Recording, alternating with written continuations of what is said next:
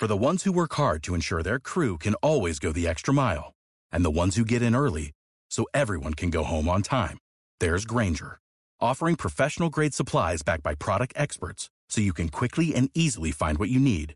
Plus, you can count on access to a committed team ready to go the extra mile for you. Call, clickgranger.com, or just stop by. Granger, for the ones who get it done.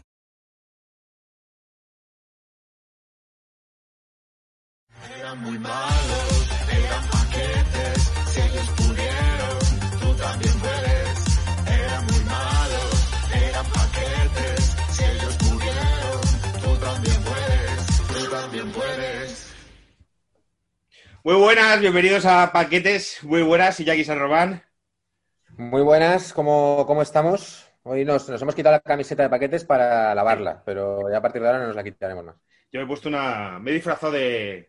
Me he puesto una camisa para estar en casa, para, para grabar, porque eh, antes he dicho, es que siempre parezco, últimamente, bueno, en el cuarto este de mierda, y que he puesto una cosa, no sé si se ve detrás, en, iVoox no se ve, porque eso da a casa Sí. del vecino y está la vecina pasando a regar, y, y a- y a veces va en bikini, y no quiero que sea chungo, porque podría salir una chica en bikini por detrás mía, y sería un verlos, ¿no? sería como un verlos, pero sin, sin esas consecuencias, porque mi, mi novia sabe que pasa ahí la, la, la vecina. Sería como verlos, pero con la chica vestida con un bikini. Eh, no- Carlos Forjanes, muy buenas. Hola, ¿qué tal? Buenas. Muy buenas de nuevo. De nuevo, de nuevo. Es uno de los que repite, Carlos Forjanes ya estuvo aquí en, en un programa especial sobre el Rayo Vallecano. En Fibeta normal, porque estos están saliendo a Fibeta Sport, eh, en esta cosa rara que nos hemos eh, mudado de canal. Eh, tenemos varias cosas antes de empezar este programa con un tema que nos ha traído Carlos, que el otro día sacó en el AS, muy interesante, que es jugadores que pudieron firmar por el Real Madrid y al final no. Ahora iremos repasando. Pero antes tenemos varias cosas. Primero, Iñaki, este programa está patrocinado. Hoy tenemos, hoy tenemos promoción, como siempre, de la mejor empresa de su sector. Eso es. Eh, tenemos eh, a la empresa El Navarro. Ya el, el nombre ya pinta bien. Jardinería El Navarro. Jardinería El Navarro, que nos quiere presentar el- el- un problema que es muy de esta época, que es el problema con la oruga de la profesionaria. Eso es. Eso es, la oruga Esto profesionaria que eh, ataca al pino. que ataca al pino, Eso efectivamente. Esto va, esto va todo en serio, ¿eh? que la oruga de la profesional es un hombre así y parece que el navarro tal soy yo. No, pero de verdad, esto, esto es cierto. Y entonces, eh, si alguno de nuestros oyentes tiene un problema con la oruga de la profesionaria, Eso es. En ¿O conoce pinos. a alguien? eh, o conoce a alguien que le comenta, pues no puedo con la oruga de la profesionaria, pues ya empezamos otra vez en septiembre, tal, la oruga tal. Estoy con la oruga todo loco, es que la oruga no me deja, macho, es que la oruga me tiene... pueda, cómo, cómo acabo con ella y tal. La mejor solución, la mejor, sin discusión, o la mejor que yo, que nosotros conocemos, eso sin duda, es la solución que da Jardinerías el Navarro. Y tú te preguntarás por qué. Pues porque, porque sí, ¿Por porque qué? decimos Por- nosotros, ¿no? Porque lo decimos nosotros y porque ellos, eh, el método que utilizan es la endoterapia, que es una Eso es. inyección directa al tronco con agujas que consiguen que el producto llegue rápidamente al sistema vascular del árbol. Entonces, eliminan las orugas en sus etapas iniciales, al comer de las acículas, que ahí es donde la oruga, ¿sabes?, está más vulnerable. Son Pues cosas que nos han contado y muchas de ellas no las entendemos, pero las estamos transmitiendo perfectamente. Tiene su lógica porque es como que al comer de las acículas acaban con la oruga y entonces eh, olvídate ya, o sea, olvídate de las típicas soluciones de taladros y nebulización, nebuli- nebulización de químicos. O sea, esto no hace falta nebulizar nada, ni químicos, ni taladrar. Esto va directamente a donde más le jode a la oruga profesionaria. Es que, eh, hay que acabar con la oruga profesionaria. Es la mierda la oruga. Hay que acabar y Jardinerías el Navarro lo ha, lo ha conseguido con su sistema de endoterapia. Que alguien de los que nos está oyendo dice, hostia, ¿esto es lo que yo necesito? Tenemos el WhatsApp, el WhatsApp personal del Navarro para que, para que le pueda llamar y le, haga, y le haga la consulta y un presupuesto rápido y sin compromiso. Te atiende la misma, o sea, la mismísima bomba Navarro te atiende. La mismísima, la mismísima bomba Navarro y te va a entender. O sea, no hace falta que tú le cuentes, es una oruga que tal, es un experto en esto. Entonces le, le tienes que llamar o enviar un WhatsApp, ¿vale? Al 654 07 9494. Eso es. 654 07 9494. Y ya, y ya con eso despídete de las orugas profesionarias y disfruta de los pinos tal y como siempre los has disfrutado. Eso es. Muy bien, pues nuestro patrocinador, eh, Jardinerías en Navarro, que iremos recordando, es nuestro primer patrocinador importante. es, es para este programa, así que le vamos a hacer en la pelota todo lo que podamos y más. Eh, antes de empezar, cosas muy rápidas que íbamos a decir. El sorteo, es que Forjanes, es que este programa desde que tú viniste al sexto, que llevamos cincuenta y pico. Estamos sorteando, pobres, pero ahora ya estamos muy a tope. Bueno, te sorteando digo, unas tazas, tope. mira. Tazas y camisetas que nos han regalado. Eh, hay un sorteo. Eh, el correo, hay que mandar el paquete preferido que te guste eh, al correo. Sorteo guanapix arroba gmail. No, guanapix sorteo paquete. Lo, voy a recordar porque, mm, porque estado viendo hoy, estado viendo hoy los, los correos. Tío, ¿cómo se nota de mis colegas del barrio? Que son unos vidillos, estado repasando los correos y he visto que mi amigo Tito, que es un amigo mío que tiene ya hijos y hace mucho que no veo, ha enviado tres correos como si me fuese a engañar. El uno bonito que se llama Vicente, el otro bonito que se llama Tito y el otro bonito que se llama V Aguado. Diciendo, pero si eres mi colega del instituto, sí, hijo de puta, nos estás intentando engañar. Guanapix sorteo paquetes, arroba gmail.com. Así que meteré, o sea, a lo mejor a otro no lo detecto, pero a un colega mío intenta hacer trampas. mi amigo Tito. Que, Y ojo que ponemos a Jardinería el Navarro a investigar, ¿eh? Que Jardinería el Navarro llega al fondo de la cuestión también. que, ¿Qué más teníamos que decir? Ah, otra cosa. Eh, hace dos horas Sadio Mané ha subido una historia a Twitter, a Instagram, felicitando a Julio Iglesias. Tremendo, tremendo. Ha sido buenísimo. Buenísimo. Forjanes, cuéntanoslo tú. No, no, yo no, no doy crédito, no doy crédito. O sea, ha puesto una imagen de Julio Iglesias como congelada en el, en el televisor de 65 pulgadas, ahí todos a tope. Felicidades, maestro. Se ha puesto en español, además, en castellano. Sí, sí, sí, sí. Puede ser hijo de Julio Iglesias, eh, aunque no se parezca. No es descartable, yo en este caso, Claro, vamos. claro. Nunca es descartable. nunca Al final, no. Mendel, junto, juntando judías, decía que eso, eso se podía hacer. Eh, no sé si tenemos que decir algo antes de empezar con, con la turra. Esta es la parte que a Robert Bodegas le encanta, la, la parte de la turra. Eh, Es que ah, esta parte tiene muchos detractores y también muchos fans. y tiene fans, sí, sí. Otra cosa, hay otro paquete que nos ha regalado una cosa, que es un escudo. eh, lo voy a intentar, voy a intentar compartir pantalla para, para que lo veáis. Eh, esto es. Mira, este escudo, eh, la gente de iVoox no lo verá, es un escudo de Saga Paquetes que nos ha regalado Carlos Tellera, está muy chulo. Dice que es diseñador gráfico y que lo hizo mientras curraba, o sea, mientras no curraba, se está tocando los huevos escuchándonos, y hizo este escudo que es de los nuestros, o sea, prof- eh, profesional autónomo que aprovecha su tiempo de trabajo pues para sus cosas. intentar usarlo. Y una última cosa, ya eh, nos ponemos con, con Forja, es eh, el programa siguiente, a este, eh, viene de invitado Alfredo Relaño, antiguo jefe de Forjanes y tal. Y Yo ya lo he dicho, perdona, ya te lo he dicho antes. Yo soy el telonero. O sea, El el telonero. hay que calentar eh, el ambiente, pero lo gordo viene con, con Alfredo. lo grabamos seguido, pero lo- eh, hay una semana. Pero yo tengo una foto en una boda que Iña- Iñaki y yo estuvimos con él, mamás perdidos, y la quiero poner, pero no quiero ponerla cuando esté él, porque va a decir, pero que eh, es- esta gente, ¿qui- qui- qui- qui- ¿quiénes son?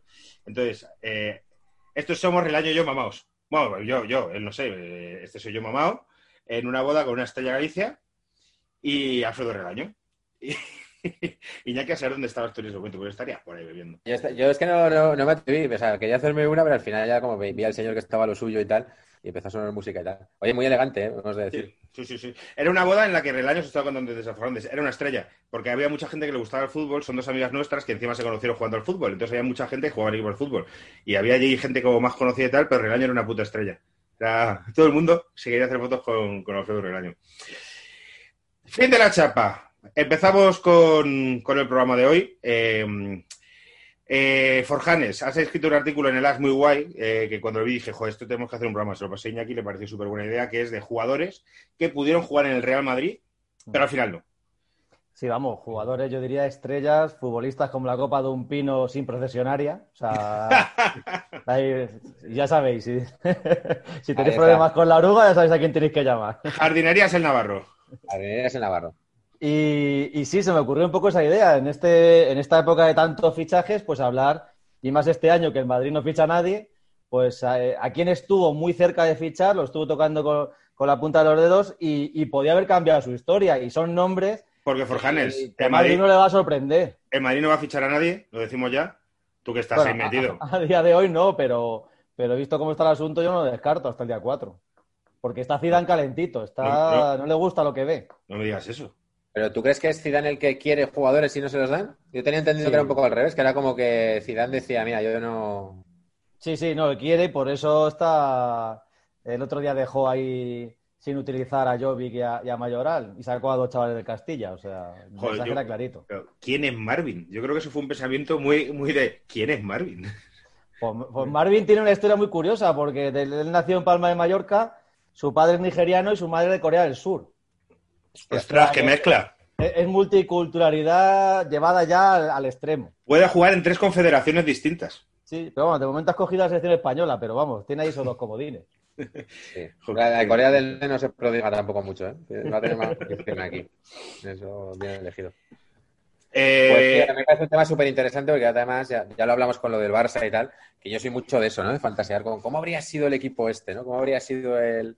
Si hubiera sido Cruyff o cómo tal, o, o qué habría pasado, ¿no? Porque al final se crea como un efecto dominó, además, que es como si este jugador llega aquí, ¿qué habría pasado en la liga o que se lo quitas al otro? Me parece súper... Antes de que conectase Iñaki, estamos hablando de un efecto dominó que vamos a hablar ahora de precisamente lo que tú dices, que mola, eh, que mola un montón. Empiezo, empezamos por orden, que los tenemos apuntados, si quieres con artículo, y luego si se, te acuerdas tú de alguno más. El primero del que hablas es de, es de Totti, que ese es uno que yo creo que eh, eh, los madridistas nos hubiese flipado. Bueno, es que yo creo que nos hubiera flipado a todo el mundo en España. O sea, es decir, es, es un futbolista de los más elegantes que yo creo que nunca ha jugado en España y no será porque el Madrid no lo intentó. Es uno de los pocos galácticos que se le escapa a Florentino, porque, porque a este sí que le estuvo, sí que le estuvo dando la chapa para, para fichar dos veces de- además y, y él mismo ha llegado a decir hace poco que estuvo al 80% Joder. fichado, pero no se atrevió, no se atrevió. Es que Sin embargo, claro, vino Casano. Tú fíjate qué cosas, que también nos dio mucha risa. Menos fútbol, pero mucha risa. One Club Man de Totti. Todo esto, que es de fútbol ficción, eh, claro, si hubiera venido al Madrid, que a lo mejor hubiera sido un paquete. O sea, el tío era bueno. Pero como hay tantas, eh, después de tantos programas hemos visto jugadores buenos que no, imagínate, es que puede ser. Él, él hubiera venido eh, en lugar de Figo, tú fíjate qué cosas. En lugar de Figo. ¿En qué momento? En lugar de Figo. Estando ya Figo en el Madrid, o sea, hubieran, lo hubieran eh, vendido antes, sabéis que se fue a- al Inter, eh, se hubiera ido antes, se hubiera, de hecho le querían dar hasta, hasta el 10. O sea, de ser el, eh, un poco el, el siguiente galáctico, pero en lugar de Figo. Figo se Pero fue si, mal. es, si es en lugar de Figo, entonces ya es como el final de los Galácticos, digamos. Cuando Pues- Carlos Queiroz por ahí. Sí, bueno, ahí ya fue cuando se juntaron todos, sí.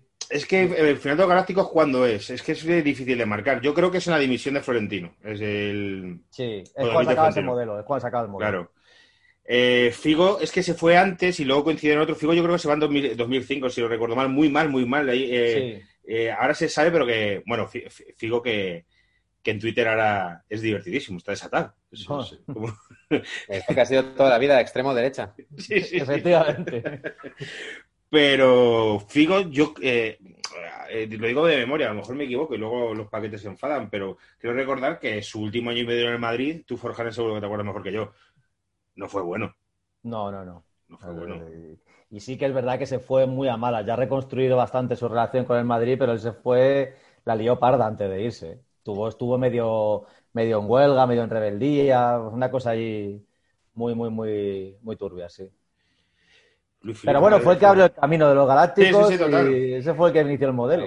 Y yo, bueno, resultado. Y dices que fue que Totti no se atrevió. Fue Totti el que al final no, no quiso venir. No, no, no se atrevió y, y él eh, se veía muy ligado a, al Roma, a la Roma, y, y de hecho tan, se le quedó como un poco ahí esa espinita que la última vez que jugó con la Roma, que fue hace Sí, en el ¿no? 2017, si no me equivoco, que vino aquí al Bernabéu, eh, se trajo 30 camisetas suyas para entregárselas a todos los jugadores del Madrid, o sea, como regalo. macho, qué guay. Y que él cuenta que Marcelo le hacía la, la reverencia. O sea, que Marcelo en el vestuario se le puso casi de rodillas. O sea, un tío muy. Yo creo que, que- que su fútbol hubiera encajado mucho en el, en el Madrid, pero, pues bueno, él es que es muy romanista. Él es muy romanista. Es de los que, si no hubiera sido. Era como Juanito, que él siempre decía que Sí. si no hubiera sido jugador del Madrid, hubiera estado en la grada. Eh, pues él, eh, Totti es que era así. Yo he leído que, aparte de romanista, era muy romano. Sí. Muy, muy romano, muy identificado con la ciudad y tal. Juanito el otro día vi un documental y no sabía que había empezado en la cantera del Atleti. Me quedé Sí. flipado. Sí, sí, sí. Sí, sí. Pero que le echaron entonces eh, eso. le echaron y literalmente le mandaron a Burgos. Sí. Cuatro años en Burgos y joder, sí, todas estas cosas que no, no sabía. Eh, siguiente en la lista. Es que eh, son muchos, entonces eh, eh, con algunos no, tener- pero no le entonces a tenemos- Totti lo hubieras, como madridistas lo hubieras comprado, ¿no? os, ha- os habría encantado. Eh, por favor.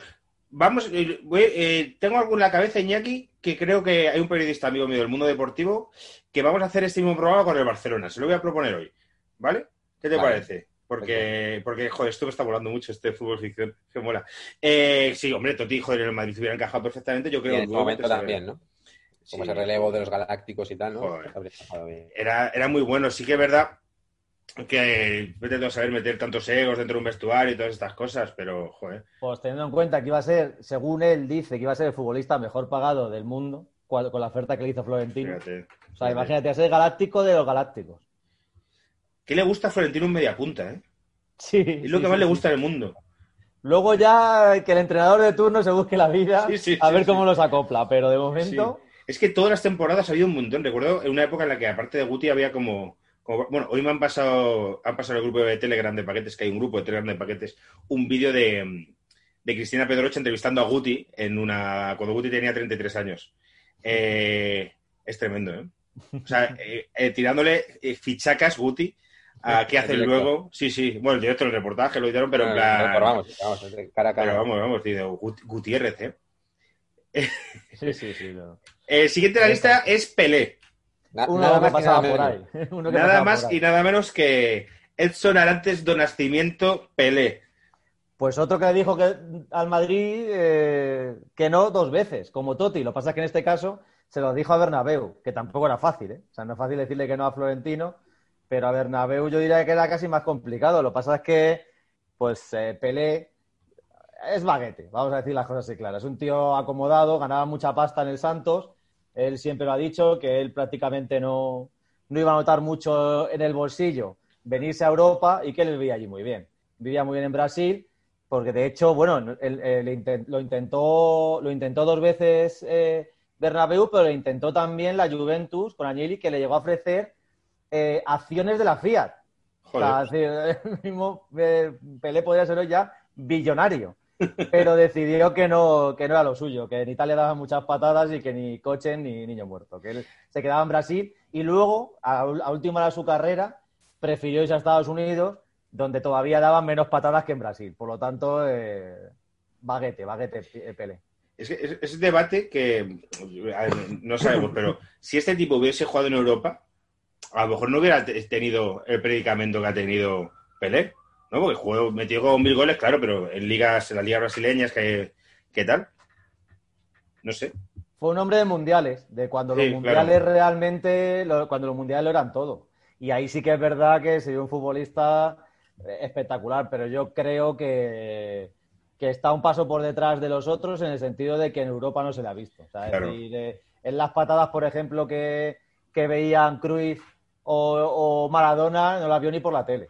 Está detrás de Messi, de Cristiano, de, de Cruyff, de Di Stéfano y de Raúl. Hombre, no sé si detrás, pero yo creo que eso siempre le va a pesar, a- a- a- bajo mi criterio, ¿eh? O sea, bajo mi criterio. Eh, Sí, sobre sobre todo porque es más desconocido. Te ha faltado Xavi en la lista, pero Te ha faltado sobre, todo, sobre todo porque se convierte en un desconocido, ¿no? O sea, yo tengo Pele como el mito, digamos, y por los vídeos que hemos visto de los mundiales, pues es verdad que no lo asocias tampoco a...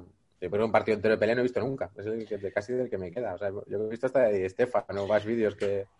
le tenemos que preguntar a Relaño por Di Stéfano, que él ha visto mucho a Di Stéfano y nosotros no hemos visto a Di Stéfano, se lo tenemos que preguntar. Bueno, pues entonces pues, haceros la idea de que el programa entero puede ser él hablando de Di Stéfano y le tendríais que cortar porque sabéis que es el fue eh, biógrafo suyo. O sea, el Sí. mejor libro que hay sobre Di Stéfano eh, lo escribió Alfredo Relaño, por lo tanto es una enciclopedia. Él, él dice que es el mejor, defiende que es el mejor, entonces que nos lo, que nos lo cuente. Y también le vamos a preguntar por el Villarato, ¿no? de, que es- la palabra se le inventó él. Hay que, Iñaki, hay que, hay que verlo, ¿eh? Estamos nerviosos. Sí, sí, Hay sí, que- sí, sí. Vamos, sí, hay que ver cómo hace. Una y una arena queda ahí. El Villarato, que yo estoy convencido de su existencia. Eh, Eres adepto, eres adepto. al ¿sabe- Villarato. ¿Sabéis a quién, no te lo he dicho Iñaki esto, a quién he intentado decirle que venga y no nos ha contestado? A Iker Jiménez, porque sé que le gusta el fútbol, escrito por varios tal, pero nos habrá visto y he dicho, estos idiotas, se voy a ir ya a su programa.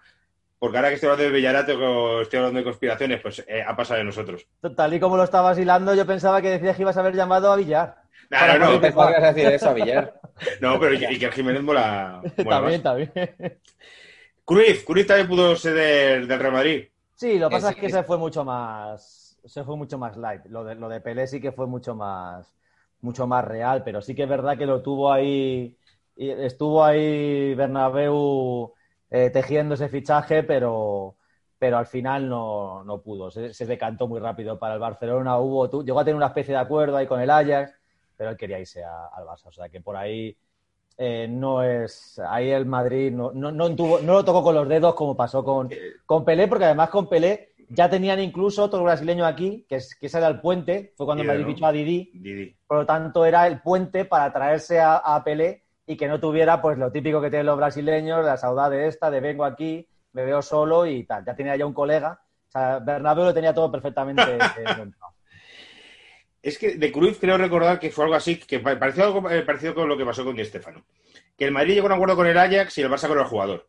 Mm. Y Cruyff, igual que Di Stéfano, eran tíos de decir, yo voy a hacer lo que yo quiera porque soy el puto Johan Cruyff. Con Di Stéfano fue que el Barcelona, el Real Madrid llegó a un acuerdo con River y el Barcelona con, con el equipo Bueno, colombiano. historia- es que la historia es muy larga porque y te la va a contar mejor y te la va a contar mejor el año, pero sí, o sea, que digamos no la que las dos partes, digamos que las dos partes tenían razón porque uno negociaron, cada uno negoció con eh, un club, uno con River y otro con Millonarios y no estaba claro eh, quién tenía los derechos del jugador porque él se fue a Colombia porque había una huelga en Argentina, entonces la FIFA pues digamos que no reconoció el pase, luego sí, bueno, en fin, te lo contará mejor el año, pero digamos que, que cada uno fue por una vía, cada uno fue por una vía y, y lo mejor de todo, que la gente no se acuerda, es que la Federación Española lo que, lo que decidió es que Di Stéfano jugara cada dos años con un equipo. O sea, dos años Ah, con el Madrid, dos años con el Barça y ahí se cambian, ¿no? Y ahí fue cuando el Barça decidió que, que, no la- que esa solución no le, no le interesaba y, y fue al Real Madrid. Iñaki, No, si... no se puede resumir en un Franco nos quitó a Di Stéfano. Iñaki, si Di Stéfano hubiese jugado en el Barcelona, es Se posible... habría ido a los dos años denunciando al presidente, que es lo que nos pasa siempre.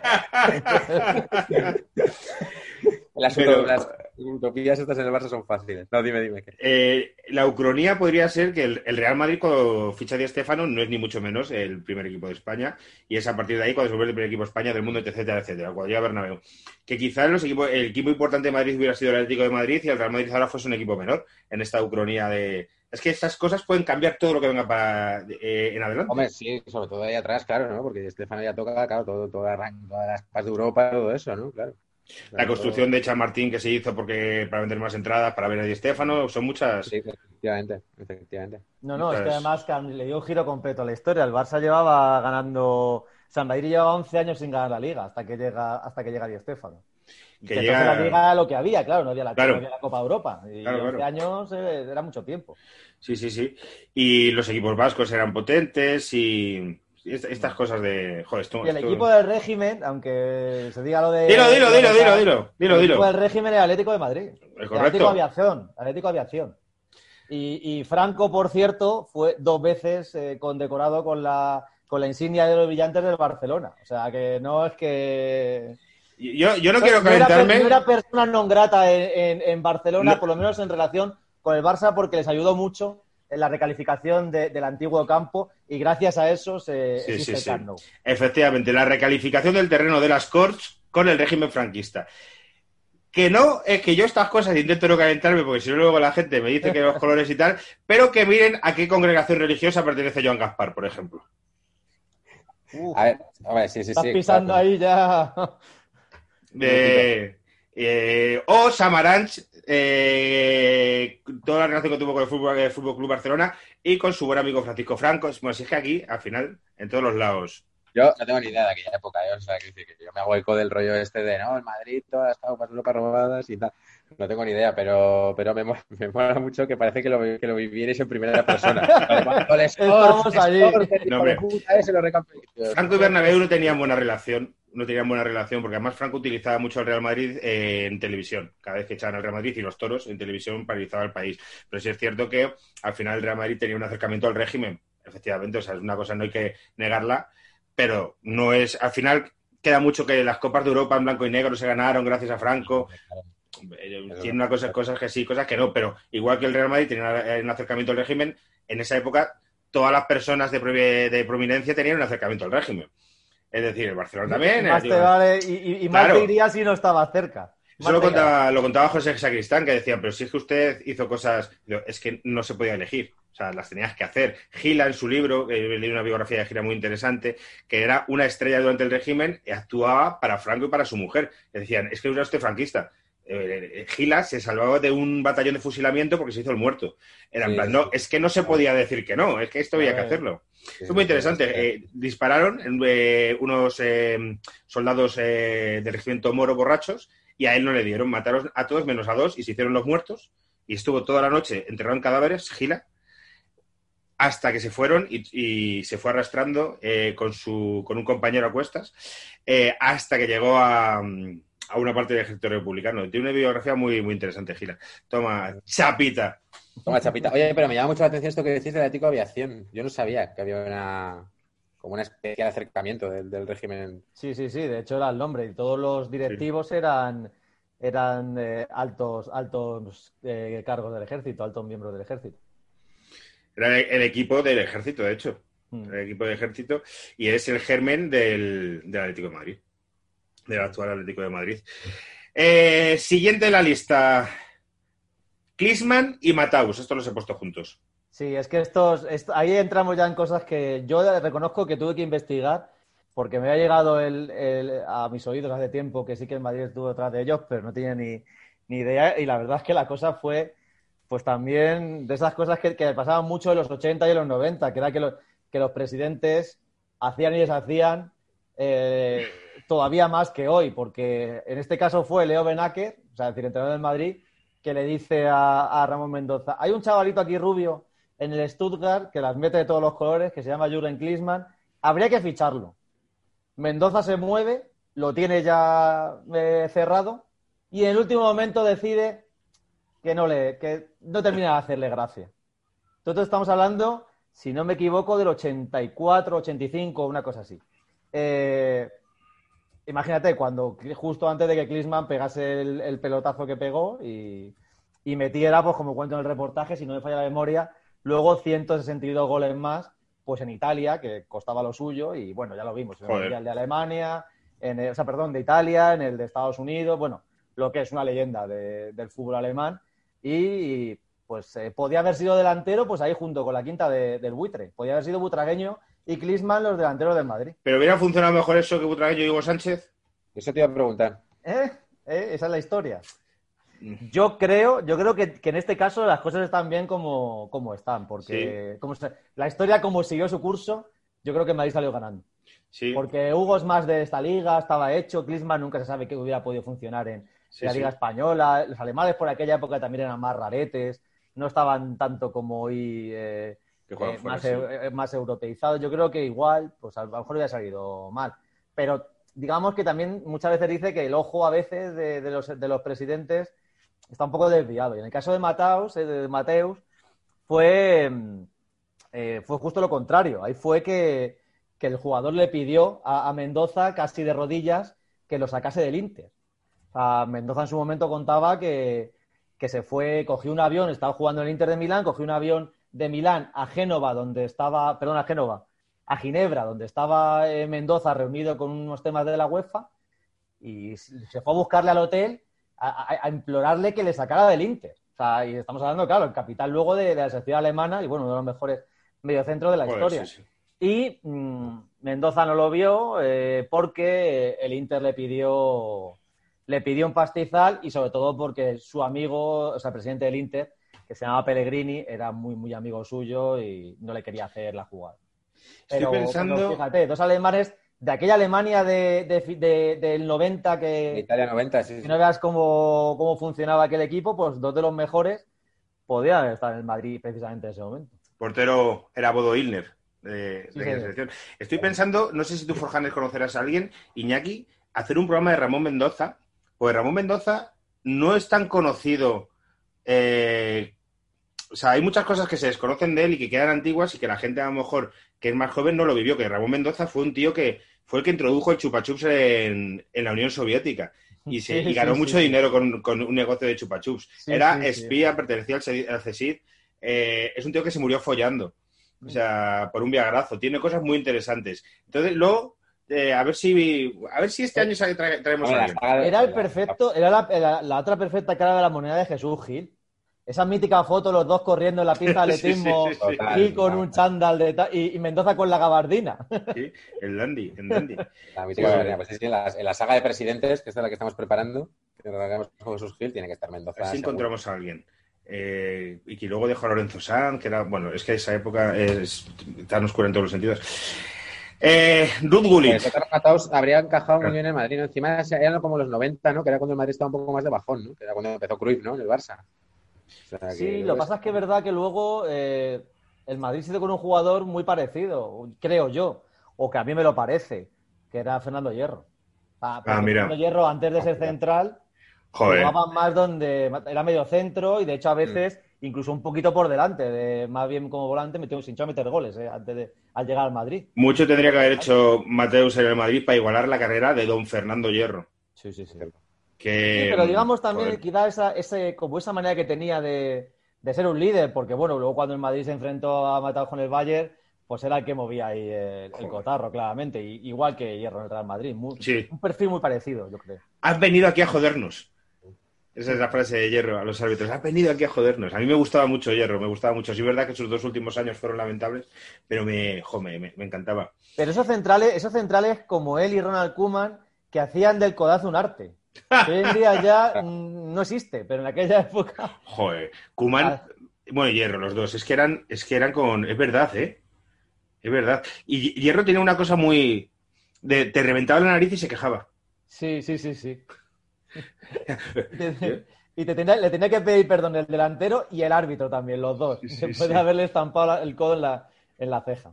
Y Stoikov, Stoikov, ¿tú te acuerdas, Iñaki, de Stoikov de las que liaba? Pero a Stoikov le- las liaba pero le pillaba más, yo creo, ¿eh?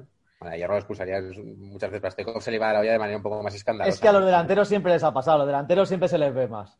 Siempre Pero delante. porque no hay un force, a veces no hay un forcejeo, a veces es como voy corriendo y te clavo los, los tacos en la tibia y a tomar por el culo, ¿sabes? Yo más de una vez le he preguntado cuando teníamos a Urizar de, de Urizar Hospital, Bueno, es que Stoikov le pisó al árbitro. el claro, es comentarista nuestro, vamos, de, de especialista en el as de, de arbitraje, yo más de una vez le he preguntado, porque claro, fue el que se llevó el pisotón de Stoico. Y alguna vez lo contó el as y que te, te- te ríes, te, te ríes porque la, la anécdota se las trae, se las trae. Encima por aquella época que, claro, los, los árbitros no estaban tan mazos como ahora, que ahora habría una lucha como de igual a igual. Entonces, como, como un deportista eh, maltratando a un notario, o sea, un señor bajito. Hay uno en primera, Era más gracioso. tú seguro que sabes, Forjares, cómo se llama. A- Al, Alberoa Rojas. Alberola Roja, sí. Eh, que es uno que participó en Next, la versión española de Next, Iñaki, ¿te acuerdas? Eh, o sea, he oído después que participó, pero yo el programa ese no, no lo vi. Es como que se seleccionaba tío que se hacía Next. Sí, ¿no? Sí, sí, pero bueno, No. está, súper guionizado y se ve a este chaval súper joven diciéndole a una tía que te pides que eres muy fea o algo así. Eso eh, era tremendo, está, eh, pues está por ahí por YouTube, que lo busquen. Pues fíjate. Eh, no, no, le, le dice, le dice algo así, ¿sabes contar? Pues no cuentes conmigo. Una frase súper cuñada. Pues ahora pones eso y en el otro lado pones a Andújar Oliver. y de que no tiene nada que ver uno con el otro. Sí, sí, sí, este es, es que es una, es, es una... O una Ramos. Marcos con su bigote. Joder, es que, era, O es Ramos que eran Marcos. árbitros con pinta de árbitros, no Díaz como Vega. Díaz Vega también tenía una pinta Claro. de. o sea, con ojeras, iba con ojeras de López Nieto. Sí, es verdad que ahora está todo mucho más profesionalizado y son más jóvenes, yo creo. Sí, no, hombre, se marca la camiseta, la llevan ahí todo Sí, sí, petada y tal, y dices, pero bueno. Sí, sí. La época de los árbitros fuckers. En plan, me, que me voy a follar a tu, a tu madre y a un árbitro. No, yo me voy a follar a la tuya. Porque sé que puedo. eh, Ruth Gullit era el siguiente en la lista. Sí, Rod Gullit, pues otro que, otro que estuvo ahí en Mendoza trasteando para ficharlo. Y igual lo tuvo, a este sí que lo tuvo ya fichado cuando estaba Rod Gullit en el PSV. Eh, en Holanda eh, todavía. PSV, no, no en Milán ya, ¿no? y, y lo tenía amarrado por 5 millones de dólares de la época y estaba ya a punto de ficharlo y en esta que apareció Berlusconi, el Cavaliere, Joder, otro. dijo, ¿cómo que 5? 10, 10 millones como estos. Y se los llevó, se los llevó para Italia el tirón. No te creas que le ofreció 6. Dobló la, la oferta del Madrid y se lo llevó para, para Milán. Y ese fue, fue una de las piedras angulares de aquel, de aquel Milán que todavía le deja pesadillas a, lo- a, los, a los madridistas cincuentones, porque aquel Milán del Claro, claro. 89 eh, era mucha tela. ¿eh? Era, aquello era, fue mucha tralla. Nunca he visto el partido en el que nos metieron cinco, pero tuvo que ser eso. Era un drama, ¿eh? porque era cuando al Madrid, o sea, bueno, al Madrid en general nunca le hacen cinco goles, pero la Copa, eh, un 5-0, pero en la Copa de Europa menos. Y, y en aquella época, además, que no había 10, 12 partidos por temporada. A lo mejor te metían los 5-0 en la primera ronda y te ibas a tu casa. Claro, era Copa Europa con desde 32 avos, de sorteo puro y a, y a jugar, que tenía que ser Y claro, sobre todo además que el Madrid venía de. Era, era la época en la que llevaba ya eh, pues 20 años sin ganar la Copa de Europa. Entonces era un. claro, era un- no como ahora. O sea, entonces, claro, entonces. Pues que te echara el Milán y sobre todo que es que era un Milán que manejaba los, los billes con una alegría. O sea, es que Berlusconi, claro, se llevó a todos los holandeses para allá. Claro, llegó, dijo, ¿cuáles me gustan? Gulli, Rijkaard y Van Basten. Y los tres para allá. Y los tres a arruinarle la vida al Madrid, porque fue lo que.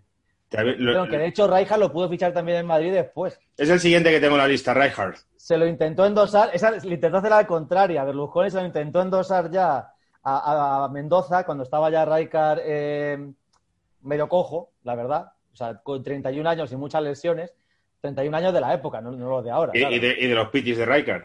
También, también. Y de- los 31 defensas años con esas hierro. rodillas y esos pulmones. Y los aliñados de Rijkaard también. Y, le- y la cosa es que ese tiene la gracia de que ese, ese pudo estropear el fichaje de Fernando Hierro. Digo, perdón, de Fernando Redondo. Madrid. Joder, Ah, imagínate. vale, vale. Estaba el Madrid negociando el fichaje de Fernando Redondo y le ofreció Berlusconi a, a Rijkaard en ese momento y al final estuvo a punto de irse Redondo al Milan, que se iría años después, ya sabéis cuando, cuando dejó el Madrid, pero, pero del Tenerife podía haber saltado directamente al Milan y, y ahí el Madrid sí que podía haber salido perdiendo. Ahí hubiera salido perdiendo muchísimo, muchísimo. Eh, eh, pero muchísimo, muchísimo. Es que fíjate, era una época en la que en la que el Madrid estaba tan arruinado, Mendoza estaba tan arruinado, tenía el Madrid tan arruinado, que Berlusconi se ofreció a, prestarle dinero al Madrid para fichar jugadores. La gente joven ahora eh, no sabe cómo era el Madrid de los 90, pero yo que me quedé, y Forjanes, y aquí también, pero al ser del Barcelona a lo mejor no sería tanto, nos criamos con dos mantras, que son 29 años sin Copa Europa, 30 años sin Copa Europa, 31 años, así hasta 32 años sin Copa Europa. Siempre era, el Madrid lleva tanto, fueron 32 años. Y luego era con la deuda.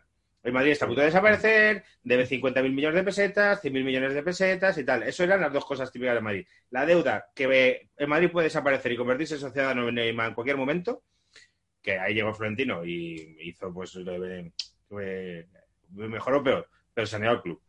Eh, vendiendo la antigua ciudad deportiva, que ahora son las Torres de Madrid. Y luego lo de los 32 años sin ganar la Copa Europa. En Y el ningún Barcelona. escándalo inmobiliario, no como el Score. O sea, vendiéndolo, vamos, ningún tipo de trato de favor. O sea, vamos, puso un anuncio en Wallapop y se las compraron. Vamos. El idealista, puso, el idealista de la época puso, vendo Arcela, con de Ciudad Deportiva, tal. Y nada, pues hubo un, un señor que plantó sus pinos. Sin oruga pasionaria. Bueno, yo entiendo que Florentino Pérez tendría una relación con el Partido Popular de Madrid mejor que quizá con. Pero mira, con Carmena ha solucionado lo del estadio, joder. Pero sí, sí, el Madrid se hablaba mucho de la, de la deuda. Yo recuerdo eso, que era como, Sí, va a desaparecer. Luego al final siempre fichaba, siempre sacaba pasta. Que esto es una cosa que también el Barça lo ha hecho muchas veces, que es como no hay dinero, no hay dinero, y al final de repente algo entra, ¿no? Pues porque, fíjate, al Madrid desde hasta los tiempos pretéritos siempre tenía caja Madrid detrás y el Barça a la Caixa y eran dos cajas de ahorros que a ver, tenían detrás del club y le daban préstamos, eh, ¿en cuánto queréis esto? Y así pues iban eh, acumulando deuda. El caso de Barcelona pues se gestionó mejor en esa época porque Núñez a lo mejor era mejor gestor que Mendoza y esta gente, pero bueno, ahora eh, Bertomeu también es como gestor. Joder. Sí, pero de hecho aquella temporada, claro, ahora estoy recordando. Viene Redondo, viene el Europe gratis, que se lo Sí. dejamos en el Barça, y, y es la que se queda en Zamorano y Amavisca porque se quiere fichar un delantero de no sé cuál y no hay pasta. Y de hecho luego sale Raúl también un poco por eso, ¿por qué no? Porque la plantilla es corta y al final acaba como Raúl al final le dan oportunidades. ¿Puede ser que esto ocurra así? Eh, es la Liga de Valdano. La Liga de Valdano también. eh, creo que también viene Luis Enrique. O está Luis, Luis Enrique está en la Luis plantilla segundo. ya- Luis Enrique ya. ya estaba, ¿no? Eh, no sé si ese delantero que quería fichar Valdano era Klisman, precisamente. No, ¿No? no, no, lo cuento ahí en el reportaje también. Ah, sí, pues venga, Sí, cuéntanoslo. en este caso, además, fue un, eh, uno que no llegó y yo creo que para, para alegría de los madridistas, porque quería Jorge Valdano era eh, Rubén Sosa. Rubén Sosa. Uruguayo que había estado en Ah, vale, Zaragoza vale, vale. y ahora mismo estaba en el Inter, en ese momento estaba en el Inter, eh, muerto del asco, no quería ver Milán ya ni en pintura, y Valdano era el jugador que quería. Y sin embargo, hay Mendoza, con, con el sí del jugador, que de hecho lo, lo cuento en el reportaje y, y además sale en esas cosas que pasaban en la época, eh, Rubén Sosa se vistió incluso del Real Madrid para en plan de fichadme y con la camiseta y los pantalones del Real Madrid, una cosa increíble. Le- obviamente al Inter le sentó aquello como un disparo, y, eh, pero Mendoza no lo veía claro, decidió no ficharlo porque él creía que podía sacarle más jugo a Zamorano. No se fueron Zamorano ni, ni Amavisca, que Amavisca se iba a ir, creo recordar, que al Zaragoza. Sea, estaba ya a punto de irse al Zaragoza y al final se quedaron los dos y fue el famoso año del 5-0 Joder, al, al Barça ese- de- del Dream Team. Es el primer año que yo recuerdo, soy del 84 completo, que, que cómo jugaba ese equipo. Cómo jugaba Mavisca, que hacía la celebración dedicándose lo que un amigo que había fallecido, que hacíamos los niños en el cole. Bueno, hacían los niños que jugaban al fútbol, yo no jugaba al fútbol. Era, era súper... Era un descarte del Madrid tío. y era el futbolista más rápido de, que, de, de primera división y de los más rápidos que he visto yo en mi vida. O sea, También te digo, Amavisca hizo ese año y luego estuvo en Madrid cuatro más, pero que solo hizo ese Sí, año. La gente recuerda de Amavisca. Dice, ¿Qué te acuerdas de Amavisca? Pues no, no más que ese año. Y Zamorano, que también era tal, al poquito se fue, se fue al Inter. Y os salió Sí, pero Raúl, justo que salió dos- todo de cara. Sí, sí, sí, pero, sí. pero es justo lo que decías tú, Iñaki. O sea, es que es tal cual. O sea, es decir, ese año el Madrid le saca jugo a Zamorano y a Mavisca y se genera una transición hacia Raúl.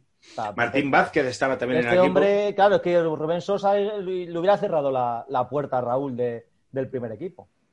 equipo. Me reviento. Sí.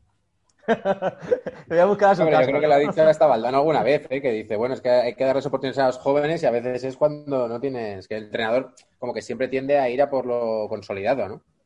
Sí, además ya era un butragueño, claro, ya era butragueño ya muy, muy crepuscular. Claro. Butragueño ya no jugaba prácticamente. Butragueño ese- esa Navidad creo que se va a México, ¿no? Sí, él se va al Atlético Celaya. No, al acabar la temporada. A acabar la temporada. Le hacen un partido de homenaje precisamente contra el Roma de Totti, que, Romi- que Totti tenía 22 años. Está todo conectado, ¿eh? O sea, tú fíjate. Y llegaba al Bernabéu, jugaban el partido de homenaje de, de Butragueño. Lo de las camisetas del Marca o el As que se la daban a jugadores he tenido dos frases. Una es Gaby Milito, con la camiseta del Madrid, de esto que se lleva un periodista y tal. Y otra es Kili González, ¡Oh! Hostia. Sí, con la señor. camiseta del Madrid, que luego fichó por el Zaragoza uno y el otro creo que fichó por el Barcelona, Gaby Milito, no sé si y tal, que joder, lo típico. Ahora yo creo que los futbolistas ya son más listos y dicen, no, no, no, no la voy a coger. Claro, el Gaby Milito fue supuestamente porque tenía la rodilla destrozada, supuestamente, y luego... es verdad, se hizo, claro, claro, hizo pruebas médicas. reconocimiento médico. Y luego era la coña de, no, mira cómo qué bien lo hace en el Barça, el Madrid. Y luego al final, mira, teníamos razón cómo estaba hecho mierda. Quiero recordar que esto era, era así, eh, explicado como si fuese un kinky de, de monstruo de 16 años, lo he explicado. Eh, Ra- Radamel Falcao. bueno, este es que le ha faltado, este- vamos. Este, este me- a mí me hubiese flipado. Es que a mí este tío me encanta.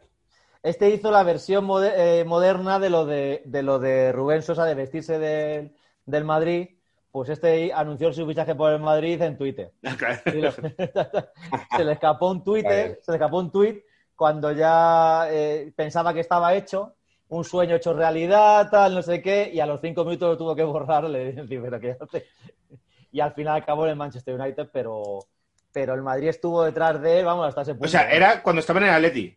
No, no, cuando estaba en el Mónaco. Vale, vale, vale. Pero porque, eh, como estaba ese pacto de agresión entre, entre de no agresión, Una agresión. quería decir, entre Atleti y el Madrid, pues eh, Méndez se lo llevó un año al, al Mónaco, un poco para hacer de puente y al año siguiente vendérselo al Madrid. A mí eso del pacto de no agresión me ha tocado los huevos siempre toda la vida. Mucho, mucho. O sea, ¿qué pacto de no agresión? ¿Qué mierdas es eso? En plan, no, es que no nos fichamos el uno del otro, pero que me vas a fichar tú a Hazard. Claro.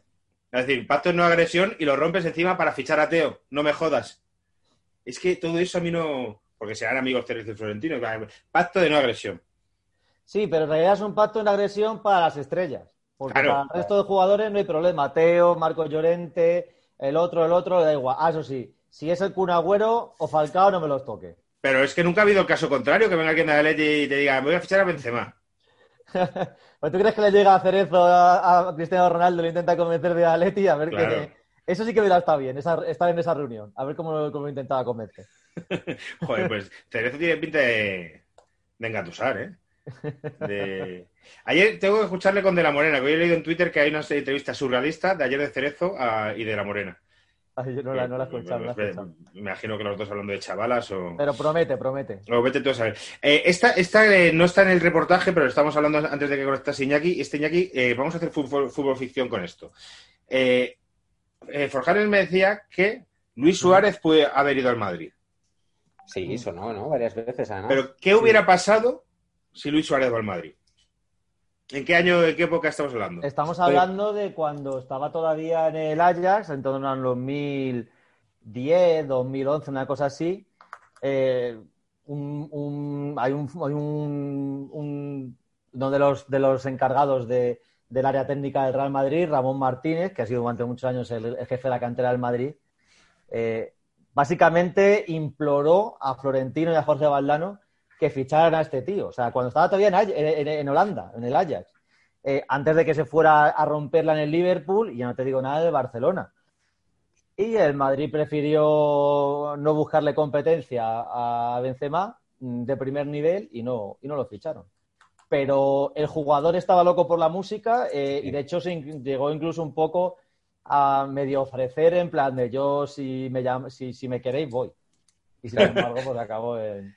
Yo me acuerdo que en- parecía, que parecía hecho. Sí, sí. Bueno, igual puede ser, él tenía la, la novia o mujer, ya no sé de aquellas y tal, que toda su familia es de Barcelona y como que vivía en Barcelona. Él cuenta que desde que tenía 16 años estaba en Uruguay y todo el dinero que tenía se hacía un viaje a Barcelona para verla porque estaba muy enamorado. O sea, es una historia como de estas así. Y él se moría por jugar en España por asentarse, digamos, con, con la familia de su mujer. Entonces yo creo que sí, que... Bueno, ya Barcelona era, era la región, pero por el Madrid, además de que, joder, que fichar por el Madrid es, es top, ¿no? No, no, vamos, Pero que te digo tanto que ta- tanto fue así que yo es que me yo lo conocía a Luis Suárez cuando estaba en el Ajax porque precisamente jugaba contra el Madrid, le hice una entrevista y el tío encantado de la vida me Claro. metió, de- me coló dentro de la ciudad deportiva para que le hiciera la entrevista porque él quería salir eh, en, en el AS, en la España, portada del AS, claro. para que el Madrid le viese. Qué guay. Y me metió allí en la cantina del Ajax y yo allí haciendo la entrevista y, a mí, y al lado desayunando Ronald de Boer. En la, en la- en la misma mesa. Y yo, hola, ¿qué tal? No sé qué. Ah. Y- Si Luis Suárez hubiera fichado por el Madrid, se hubiera ido Higuaín, entiendo. Pero claro, yo creo que era en el año de. Si esto es Sí, 2010 sí, sí, cuando sí. llegó Era, era, era esa, era esa, eta- esa etapa. Y quién sabe, porque estamos hablando de que tú crees que, que con José Mourinho hubiera jugado más Benzema o, Joder, o pero Luis si, Suárez. si Benzema ya muchos días no jugaba, sobre todo en Liga, porque estaba Lo Higuaín. digo por lo, de- por lo del gato. Lo del gato, claro, claro, claro. Pues a lo mejor claro. Benzema se hubiera ido y a lo mejor Benzema hubiera terminado en el Barcelona con Guardiola, que eso hubiera sido una locura. Pues le pegaba mucho, precisamente. Claro, le pegaba sí. mucho con ese estilo. Bueno. estuvo muy, mucho tiempo. Restack, creo que era el, el valedor de Benzema, que lo quería fichar también cuando estaba en el, en el Lyon. Mm. Porque encajaba mucho en esta figura como de falso 9, tío de espaldas. tal. Pero bueno, hombre, Luis Suárez yo creo que habría encajado bien, pero bueno, creo que ya en el Madrid, digamos, cuando llegó Cristiano y Mourinho, no, no habría sido como demasiado definitorio, ¿no? No, estoy dándole sido- vueltas a eso, a esa su idea de Benzema jugando con Messi. Sí me hubiera gustado verlo. Joder, Benzema y Messi. Es que sí, sí, sí, sí. Benzema, Me- Messi y Pedro. Una locura. Bueno, ahí ya el tercero ya. Yo, yo siempre he sido muy... Es lo mejor cuando el tercero no era tan de campanillas, ¿eh? O sea, yo mantengo que en el Barça cuando estaba Ronaldinho, Yuli, o, de- o sea, cuando hay uno que curra y no es tan famoso y se cuela, nos ha ido, nos ha ido muy bien. Sí, Cuando sí, teníamos que todas las figuras de los Playmobil, a veces nos ha ido fatal, a veces nos ha ido peor. Eh, Pero bueno, que- otra cosa es que Suárez se hubiera llevado con, con Cristiano igual, igual de bien que se lleva con Messi, que son inseparables y las barbacoas y no sé qué. Mm. Hubiera encajado con Cristiano que siempre se dice, ¿no? Que se lleva mejor con un delantero como Benzema, quizá un poco menos acaparador de goles que, que con un matador matador, ¿no? Eh, el siguiente me encanta porque eh, este va a generar polémica, que es Paolo Futre. Pacto de no agresión. Tuve una época en mi vida que, que cuando hacíamos botellón de jóvenes teníamos el, el teléfono de Futre y de Bahamontes y les llamábamos borrachos. eh, pues a lo mejor tú ya parecía que somos una peña de no sé qué y tal, hasta que ya nos mandaban a la mierda. Pero tuvimos una época, a lo mejor son tres fines de semana, que los botellones llamábamos a Futre, que no sé cómo nos llegó el teléfono de Futre y, de- y el de Bahamontes, que era un señor mayor y nosotros tocándole los huevos, macho. Futre, que es el. Porque él es un Eso no, lo diga, eso no lo diga lo de Bamonte, no lo diga Juan Alfredo con, con Relaño, que, No, no, que, que es, están Di Stefano y Bamontes ahí al lado, ¿eh? O sea, no lo diga porque. Y Manolete, me imagino. Manolete, el, el torero. a no sé, ya en temas taurinos ni sé ni quiero saber. Pero de, pero para Montes, sí, sí, sí, el Águila de Toledo lo tiene ahí idealizado, sí, señor. Eh, ¿Qué me dijeron que ¿De si me dijo, Paolo? me dijo Paula, nuestra amiga, eh, creo que me dijo ella, que a Barreraño le regalasteis en el AS una cabeza de un toro, ¿no? Sí.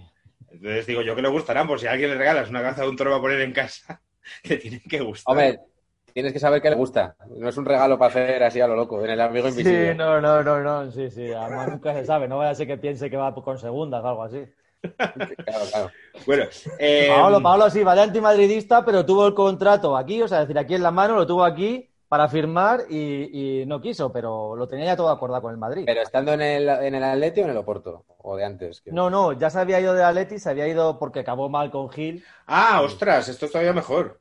Se había ido a Olympique de Marsella y estaba allí igual que lo, como Ah, comentábamos vale, vale. antes. Estaba en Marsella, eh, no estaba ya a gusto y el Madrid llegó, incluso a- tuvo que llegar a un acuerdo ahí Mendoza con, con Jesús Gil y, y lo iba a fichar, 500 millones de pesetas de la época.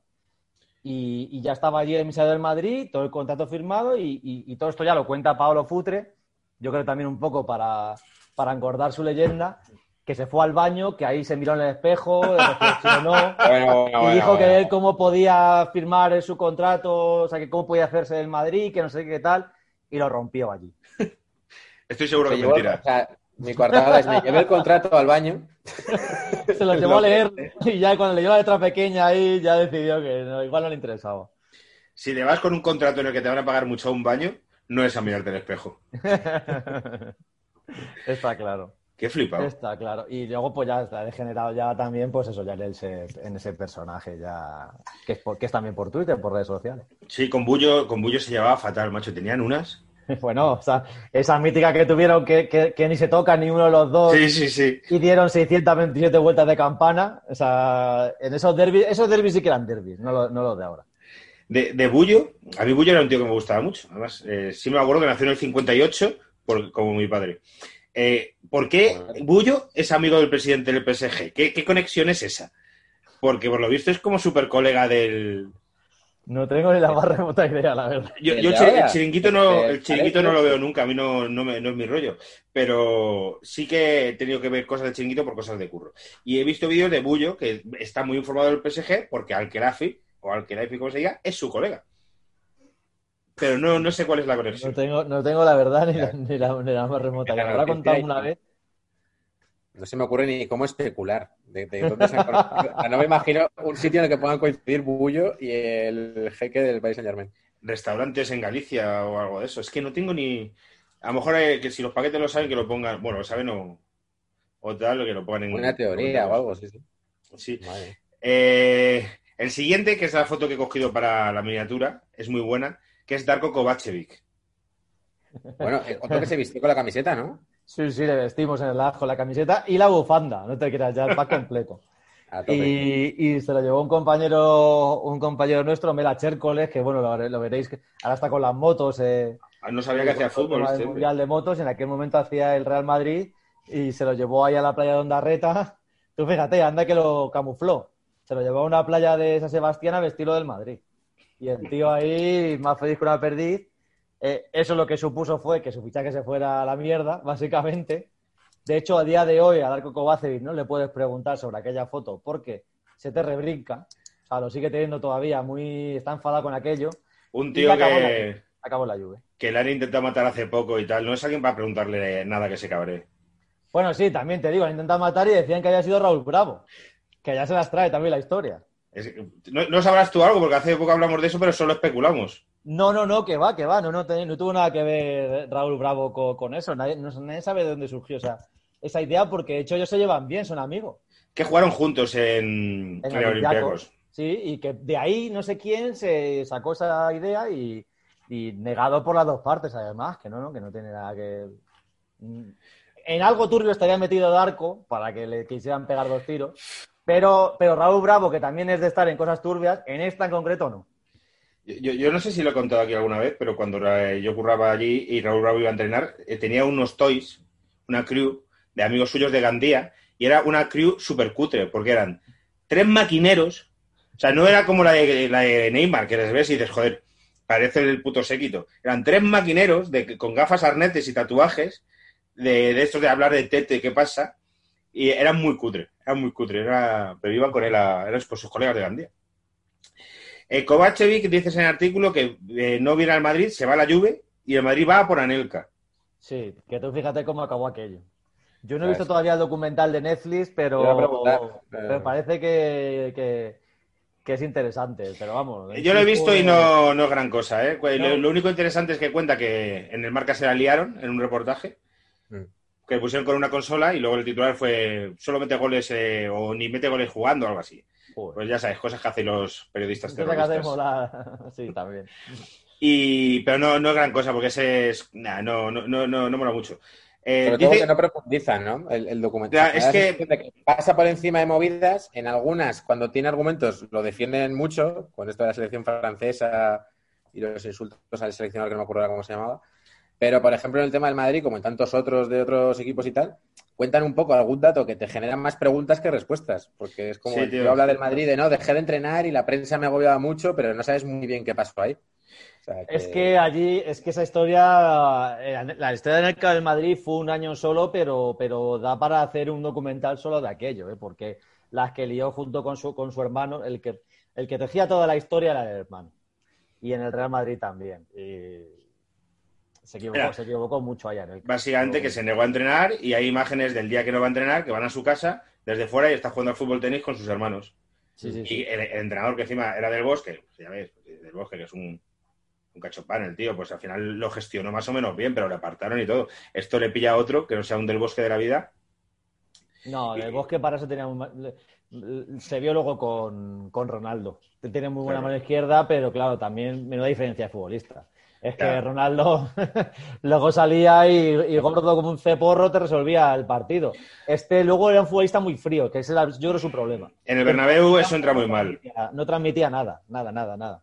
Pero mete dos goles clave eh, para ganar la Copa Europa. Dos goles a- en una eliminatoria a Bayern de Múnich, uno en cada campo, que son clave. Es lo único que hace, pero eso es fundamental. Bueno, y en el, mundial, un mundial- el mundialito que se jugó en Navidad en, en Brasil, Mm. mete un gol con un regate sin tocarla, que es espectacular. Un mundialito en el que Madrid hizo el, el ridículo. Eh, eh, el- ¿qué iba a decir? Ah, sí, vale, lo que iba a decir. Eh, el documental de Torres. Eh, no lo he visto, no sé si lo habéis visto, pero por lo visto, eh, el final del documental es Torres contando cosas de Simeone y de que se llevaban mal. Oh, O sea que a lo mejor hay que verlo y, y lo comentamos Iñaki en otro programa pues porque entonces vamos, confirmar lo que se sabía y que se ha tirado hasta el documental diciendo que no pasaba, que se llevaban fenomenal. Para creerte muchas veces lo que dicen los futbolistas. pues es que, pues eso, Se lo guardan todo para, para el documental. Para el documental. Sí, sí, sí. Para cuando se le retiran, pues hay que verlo. ¿Cómo se llama el, el último mito? El, ulti- el Sí. último, no sé. Mm. Eh, ¿Qué más tenemos? en el report- Ah, vale. eh, este, este, este tío me hubiese flipado. Titi Henry. Sí, sí, sí. Más un perfil ahí muy parecido para el Madrid a- muchísimas veces. a Mucho. Tú fíjate. Pero es que en este caso, además, es que estaba, es que en este, vamos, estaba subido al avión. O sea, es decir, estaba ya, estaba firmado y en el último momento eh, acabó, acabó en Turín. Tenía un, un precontrato con el Madrid, con Lorenzo Sanz, y, y les cayó la del pulpo al Madrid y a, Ah, vale, vale, sí, cuando estaba en el Mónaco. La FIFA le sancionó por, por- porque el Mónaco se cabreó porque el Madrid tuviera un precontrato con, con el jugador, les multó, declaró ese contrato, ese precontrato nulo y, y un poco eh, Henry y su entorno y presionado por el Mónaco, pues eh, en el último momento, lo que te digo, ya casi con las maletas para irse a Madrid, acabó en Italia, en, en la Juve, pero vamos, él ya estaba, lo que te digo, o sea, él tenía ya un documento firmado con el Real Madrid para, pues, para haber jugado en el Real Madrid, temporada 90 y... Ay, 96-97 me parece, pues justo, Fíjate. se fue un año, se fue un año a la Juve, que le fue fatal, al año siguiente al Sí. Arsenal y la reventó como sabemos ya, En el- como sabemos todos. La- al, final, al final de la 96-97. No, Creo 90. que sí, o 97 Por la 97 Juve creo que en fue el el 98. 97. ¿Sabes qué delantero fichó el Real Madrid ese verano? Fernando Morientes. Mm. A lo mejor, normal. pero si a lo mejor si hubiera venido Henry no hubiera venido Morientes, que en el Morientes en el Madrid eh, funcionó muy bien.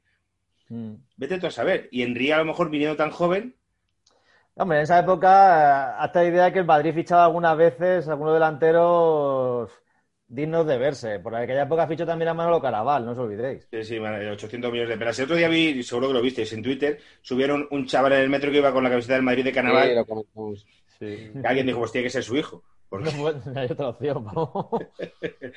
joder. Claro, eh, temporada, efectivamente, estaba Morientes y estaba Eto'o también, Zucker y Mijatovic. Es que yo, yo creo que no hubiera jugado, ¿eh? O sea, que habría sido la típica de... Es que yo creo que fue porque iba a salir, fue, creo que es porque fue cuando iba a salir Zucker del Madrid. Si no me falla, si no me falla la memoria. Creo que es porque salir Zucker y necesitaban otro nueve de ese, de ese de, de importante y, y pensaban en Henry. Y es que además el Madrid esa época tuvo muy buen ojo, porque también lo cuento en el reportaje. Además, de, poco después de Henry, fueron a por Trezeguet. A otro que lo tuvieron Claro. fichado, además también igual, del Mónaco. delantera este- campeón de, de la Eurocopa del año 2000. Sí, pero en este caso además no fichó por una cosa surrealista, ya es porque pidió, pidió un puesto de trabajo para su padre en el Madrid. Y, el intermediario que estaba haciendo la negociación para el Real Madrid le dijo, el Real Madrid no es el INEM, o sea, decir, aquí no, está- no están para dar trabajo, ¿sabes? O sea, claro, lo típico, pues que el padre quería un puesto, además, seguramente por una morterada, y, y al Madrid sentó mal y eso, y, y no fichó, no fichó por eso. Y ya bueno, pues se fue también a la Juve y ahí ya él sí la reventó en la Juve, no como Henry. Diez años en la Juve, un histórico. Diez de- años. de la Juventus, sí. Y en el Hércules. Hombre, En el Hércules. Yo no, no, no sé si en el Hércules su paso fue fructífero, no tengo ni idea. También porque tenía familia en España o algo así, ¿no? Puede ser. No sé nada. Él era de. Y es cuenta con tú. argentino. Sobre todo origen argentino, por eso fue, se acabó su carrera en, en River Plate. Bueno, luego acabó en la India, pero se fue un año por, por gusto a jugar en- con River Plate porque no le podían pagar su caché. O sea, él fue por, por afición y estuvo un año en River. Porque él habla español perfectamente. O sea, Sí. creo Yo que es de madre argentina o algo así. Mónaco, Juventus, Hércules y luego Vanillas, River Plate, New Old Boys y un equipo que. Un City que es un equipo indio. Pero yo creo que Trece- Trezeguet no. Hay un salto de Henry a Trezeguet, estamos hablando de dos cosas distintas, muy distintas. Hombre, sí, Eh, Henry, tío, peor. Henry en el Barcelona funcionó muy bien. Pero lo del Henry del Arsenal era.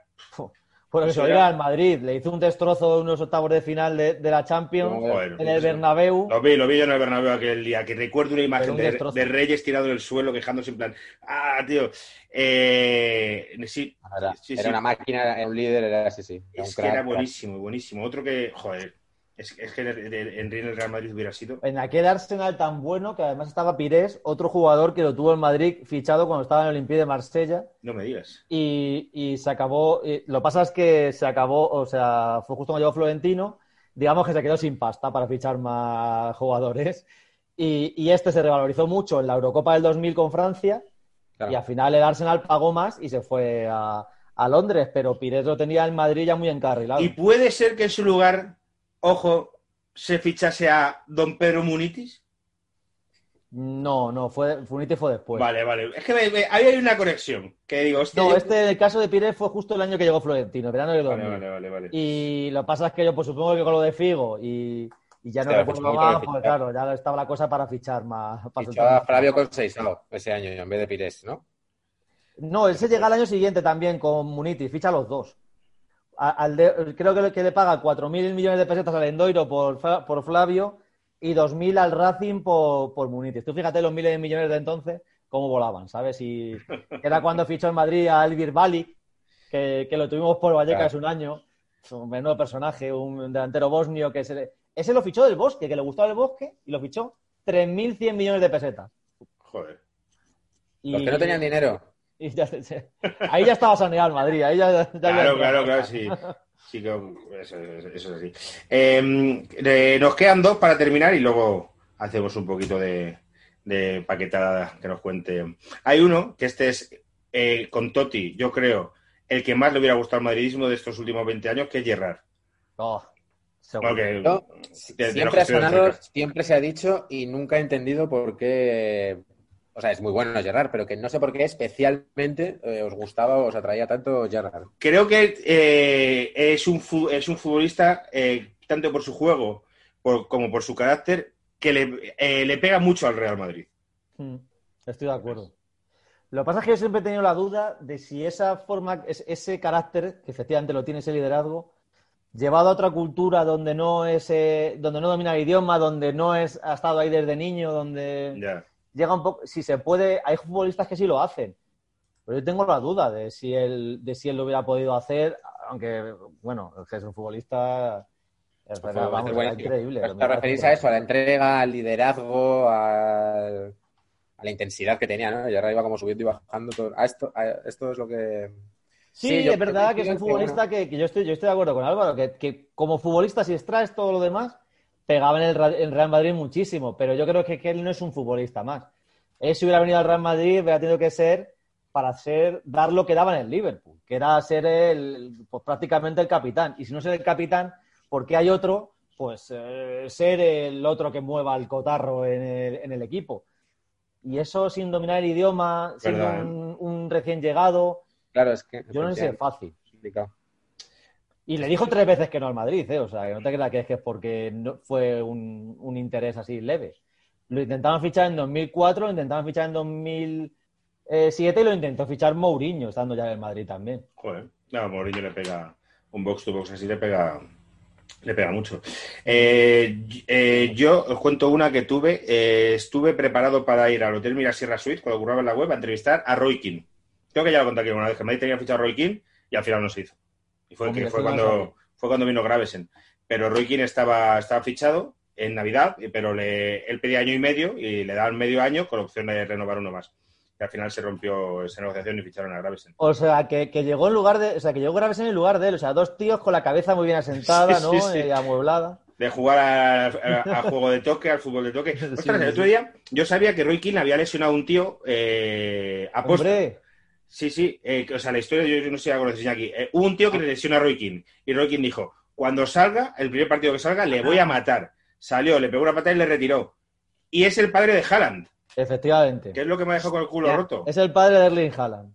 Sí, fue una vendetta además, literalmente. Bueno. O sea, La entrada en es... Leeds, Estaba en el Leeds, el padre de, de Haaland, y fue literalmente a coserlo.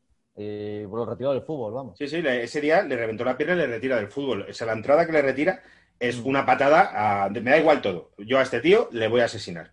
O sea, es... es- Porque básicamente Roy Keane es que era ese tipo de futbolista. ¿no? Sí. A mí nunca me entró por el ojo precisamente por eso, pero yo lo veía un carnicero. A mí me pasa lo mismo. Además tenía al lado a Paul Scholes, que era buenísimo. Y Sí, claro, él se dedicaba allí sí a hacer Era pues, poli bueno, y malo, ¿no? lo que dice Jackie, poli bueno, poli malo, total. Pero bueno, muchos equipos, estos polis malos... Bueno, Es que en aquella época había también un prototipo de futbolista hooligan que daba miedito, ¿eh? porque la gente siempre se queda con Vinnie Jones y demás, Sí. pero estaba Roy Keane, estaba un futbolista del Chelsea que es uno de los más locos que he visto yo en la vida, Dennis Wise. ¡Ostras! Se Ese olvidaba, era ese un pegaba mordiscos. psicópata. O sea, era muy bueno, pero era un loco. O sea, es decir, eh, se le cruzaban los cables y podía literalmente llevarse a alguien puesto en un campo de fútbol, se le iba la pinza. A ver qué os parece mi reflexión. Eh, creo que Busquets cambia el paradigma, y también, bueno, que eh, cada vez los futbolistas son mejores, del mediocentro defensivo que juega el fútbol. Porque antes no hacía falta que el mediocentro defensivo jugase especialmente bien. Hacía falta que hiciese su trabajo. Pero de repente llega Busquets, que aparte de hacer su trabajo, sabe jugar muy bien al fútbol. Y empiezan a desaparecer esos mediocentros que plan, oye, pues puede defender, pero también puede saber jugar. Ahí dejo la teoría. Sí, sí, sí. Tiene sentido, hombre, el fútbol ha cambiado mucho lo que hablábamos, ¿no? En los 80, 90 tuvo un partido ahora y hay hostias y hay gente que está eso. De hecho, yo creo que se premiaba a veces, ¿no? En plan de qué buen perro de presa es no sé quién. eh, me acuerdo de Orbaiz que secó a Juninho o César Gómez que secó a Ronaldo. O sea, eso se... Como que se hablaba de, Tío. tengo tío para matar a este otro y se- eso se premiaba tácticamente. lo de, lo que dices de. César Gómez, no sé si lo hemos comentado alguna vez, pero eso es buenísimo. O sea, yo me acuerdo perfectamente que eh, le hace un marcaje con el Tenerife de la hostia a Ronaldo. Sí, Le ficha a la Roma y se tira como tres años en Roma sin jugar. efectivamente. O sea, es como lo típico de metió tres goles y vivió de eso, pues en defensa, que es como se queda Ronaldo en el momento en que está más de, más de moda. Yo, yo le tengo mucho cariño porque yo por aquel entonces jugaba la Liga Fantástica de Marca, esa que tenías que llamar Sí, sí, para sí. que sí, te hiciera sí. los cambios y yo lo tuve desde el minuto uno y me dio mogollón de puntos. Gané ese año la Liga que jugamos gracias, entre otros, a César Gómez. A ver si los chavales supiesen. Daba puntos por un tubo, porque además metía goles también, ¿eh? Ese año en el Tenerife salió todo, además. Creo que metió cinco o seis goles, que para un central de entonces era, era una cosa increíble, claro. ¿Tú, Forja, de qué año eres?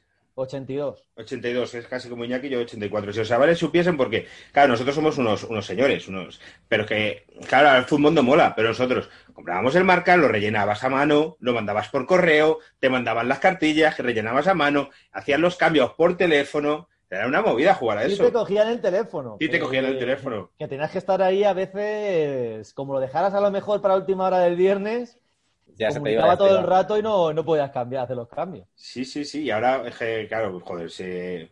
me, me jode ser tan polla vieja en este sentido, pero mola a veces recordar cosas, decir, es que, joder, alguien me contó que Miguelito, el de la Copa, era un loco de eso, y claro, es más mayor que nosotros. Eh, no voy a decir quién me lo contó, no es nada malo, pero que la universidad estaba loco y que tenía como 20 equipos y tenía las 20 cartillas ahí y tal, y fíjate luego el tipo de periodista que es, que es como un loco de los datos y tal. Me lo creo perfectamente porque yo a Miguelito coincidí con él en Radio Marca y yo le recuerdo en un cumpleaños, si no me equivoco, de Paco Caro, que era esta en televisión española, Sí, haciendo vintage. estaba sacándose unos cortes allí en, en una cabina, salir, trincar un trozo de tarta, cogerla, llevársela a la cabina y seguir sacando cortes de Queiroz, me parece, que era el que estaba en Madrid. O Currante, sea, tío. es, es un, es, una, es una persona absolutamente canovista, vamos. Vamos a invitarle, Iñaki, también. Yo creo que tenemos amigos en común. Bueno, Molaría a- mucho. alguien, alguien sacamos en- eh, de Miguelito. Miguel te puede contar cosas de, de la sección española por un tubo. Es que lo que estaba pensando, porque de la selección española hace tiempo que no hacemos ningún programa para que nos cuente. Eh, Tengo escribir un libro, si no me falla la Sí, memoria de el, año que fuimos campeones, creo que se llama, algo así. Entonces, Pero cuánto que- empezó, porque alguien nos debería contar lo de la Eurocopa del 96, que eso es lo que a mí me apetecería todo el la, de rato la de Clemente. Claro. Sí, tío, eso, es- eso tenemos que ir a por gente, a por gente un poco más mayor. Pero, y ya haceros también el Mundial del 94, que, que allí también hubo, hubo jarana también. En, en Joder, aquella macho. Del mundial, al mundial. el Sí, mundial. sí, el Mundial del 94 hubo jarana, hubo jarana buena. Ostras, pues tendré, te- si se te ocurre alguien Forjanes estos días, Allí dímelo. fue la época en la que, si no sé si os olvidaréis, que os acordaréis que, que estaba a muerte eh, eh, Clemente contra Manolo Lama y, llegaba, a hacerle- Para y hacer- llegaba a hacerles, eh, a, a pintarles creo que dianas en los periódicos, la publicidad y a dejarles mensajes y en el periódico para que lo leyeran allí. El mismo, como viajar en el mismo avión.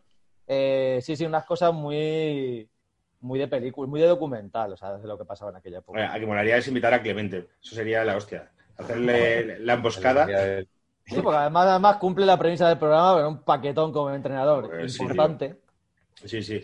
Eh, gana las dos ligas aquellas con Atlético y Bilbao y vive de 30 años después de eso. Ah, pero de Clemente vamos a hablar dentro de poco porque viene Rodri Rasti a hacer el... Vamos a hacer con Rodri Rasti un programa de seleccionadores atracadores. Y Clemente tiene mucha experiencia ¿no? en, el, en el mundo de Irán, de no sé qué, de vivir Sí, por ahí. sí. Camerún, Serbia... Y aparte que os acordaréis que la selección española él dejó su semilla con Iñaki Saez. Otro Sí, que, además que- de eso, que- que- sí, sí. que hicimos una Eurocopa del 2004 gloriosa con, con él de seleccionador. Sí, sí. O sea, que, que se Lo había pasado a aquí, sub-21. sí, sí. A ver Sí, si sí, nos, no, no. nos queda... Ah, y nos queda uno último en, el- en tu report. Eh, Y me ha sorpre- He de decir que me ha sorprendido mucho este. Este no lo tenía yo tanto en la cabeza de que había, que había estado a punto de fichar por el Madrid. El último es Bufón. Este es- a mí me, me- sí que me resulta particularmente doloroso. Joder, es que Y a ti no te digo, a ti no te digo nada ya. yo soy, yo soy casillista. Yo de decir que el- hay, hay una gran parte del madridismo que no es casillista. Yo soy casillista hasta, hasta la médula. Como mostoleño, como madridista y como casillista. Ahí lo dejo. Pues, pues este es otro que estuvo Florentino, igual que con Totti, y dos veces para ficharlo, eh, cuando estaba Iker en, en su, en su apogeo, porque la primera vez que lo intentan fichar es en la 2003-2004, Que venía Iker de haber dado la novena al Madrid. O sea, lo que pasa es que, bueno, estaba en esa época, eh, estaba el Madrid ahí negociando la la, liga- renovación. La liga que gana el Madrid en la 2002-2003 era una liga que se gana con Casillas Ronaldo. Sí, Eso sí, era, una- sí. era el, el- el mejor portero y el mejor delantero, ya está. Y, y- y muchos Mm. gañanes alrededor que estaban ya pasados de forma. Pero hubo una renovación ahí que hizo Iker con el Madrid que dejó, le dejó, le dejó secuelas y Florentino quiso ir a por, a por Buffon. Y de hecho fue a por él y, y bueno, y se montó un cirio importante porque esto además, alguna vez me lo ha contado mi jefe, Tomás Roncero, y de hecho porque él iba con José Félix Díaz eh, de, de marca, iban a, a Ginebra a cubrir, o a Nión a cubrir algo con el Madrid y el típico chascarrillo con Florentino, había salido un rumor de un portero del Parma y le preguntaron, oye, Presi, ¿vamos a fichar el Madrid? ¿Vais a fichar a este, a este tío? Le dijo Florentino, no, si, si vamos a por un portero va a ser a por Buffon, que es el número uno del mundo. Claro. O sea, eh, cuidado, teniendo a Casillas, decir que Buffon es el número Claro. uno del mundo. Claro, la historia es que a ellos les llega el, eh, le cuenta gente que ese mismo chascarrillo lo ha contado Florentino en más corrillos ese día. O sea, quiere decir, como que ya tiene, eh, ya sabemos cómo funciona esto, si una vez se te puede escapar. Si lo cuentas Claro. cuatro o cinco veces es porque quieres que, que, Que se que filtre. eso cale. Sepa, claro. Pues claro, al día siguiente la portada de marca ideal fue eh, eh, el Madrid quiere fichar a Bufón. Se montó un escándalo impresionante, tuvo que hacer el Madrid un comunicado negando toda la historia, un comunicado negándolo todo y el año siguiente salió Bufón en una rueda de prensa en un partido antes del Madrid diciendo sí, el Madrid me quiso fichar. O sea que así, así son las cosas. Y luego lo intentó fichar de nuevo eh, Capelo, porque Capelo no le gustaba Casillas, quería un portero alto. Es que hay gente que con los porteros altos, joder, Florentino es lo que le ha costado, pero ya tiene un portero alto. Pero Mm. se ha tenido que comer porteros no altos, bueno, no altos para los estándares, porque nos saca una cabeza. Casillas es, es portero no alto, mide un metro ochenta y cinco. Pues ahí se encontró, Capello ha sido claro. especialmente talibán en eso, ¿no? Oye, Capelo, el día antes de que se cerrase el también, mercado, no sé quién tenía, tenía el Rossi este, que era un larguirucho y tal, que tampoco nunca pasó la historia, ¿no? Pero, pero es como que sea grande, ¿no? Lo que Ca-. Capelo viene en el año 97, estará en, está en el año 96, gana la liga del 96-97 y nos deja tirados y se va a Milán. El día antes de que cierre el mercado, el portero de Madrid de Cañizares va y ficha a Bodo Illner. Pues no le gustaba Cañizares porque no era alto, que Cañizares medía un metro ochenta y cinco. Y llegó Bodo Illner como lo- a las 12 menos cuarto que ficha. Pero, ¿y este tío? ¿Qui- qui- ¿Quién es Bodo Illner? ¿Qué, qué hace aquí? Que luego salió bien, ¿eh? Que Bodo Illner en el Madrid dio, dio un buen rendimiento. Estaba loco Bodo Illner, ¿os acordáis? De que, que la mujer no le dejaba ir a las cenas del equipo. Es que la mujer era su que la mujer lo representante. tenía muy atado, sí. Sí, sí. La mujer era su representante. Bianca Ilner se llamaba. Bianca Illner. Sí, sí. Era, vamos, efectivamente, lo tenía. Sabía lo que se cocía en Madrid y lo que había en, el- en Madrid y, y le tomó muy en cortos. Que creo que nos quedan como cinco minutitos así, antes de, de cortar para que me dé tiempo a guardar esto, antes de conectar con Alfredo Relaño. Estamos Eh, grabando, ¿no? ¿Lo hemos comprobado? Sí, sí, sí, es que hace poco empeza- empezamos a grabar con la libreta y dije, vamos a parar porque se me ha olvidado darle al botón de grabar, tenemos que volver a empezar. Y el tío se lo tomó bien, es, de, joder, me- es un programa además que me encantó hacer con la, la libreta, es, de, es genial. Y ahora que hablas de Tomás Roncero, para los oyentes que van llegando a paquetes, hay un- paquetes con Tomás Roncero, no sé qué número es, pero que es muy guay. La verdad es que Tomás está está súper súper simpático. Eh, Cosas que entonces, bueno, jardinerías en Navarro. Jardinerías en Navarro, que nadie se lo olvide si tiene algún problema con la oruga procesionaria.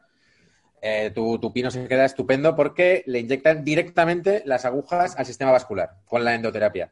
654-07-9494. Jardinería en Navarro. Eh, grupo de Telegram son ya do- casi 260 personas. Eh, nosotros hablamos de vez en cuando, pero creo que a nosotros nos pasa lo mismo. Que vas a entrar y hay 800 mensajes. No sabes por dónde entrar, sí, sí. Sí, sí. Como no veas todo, bueno, Sí, pero- sí, sí, sí. Pero mandan cosas muy, muy divertidas. El otro día Muy mandaban guay, portadas guay. y mandaban una portada de Super Sport con Lotina que ponía Lotin Lover. Hostia. Ah, ¡Qué bueno!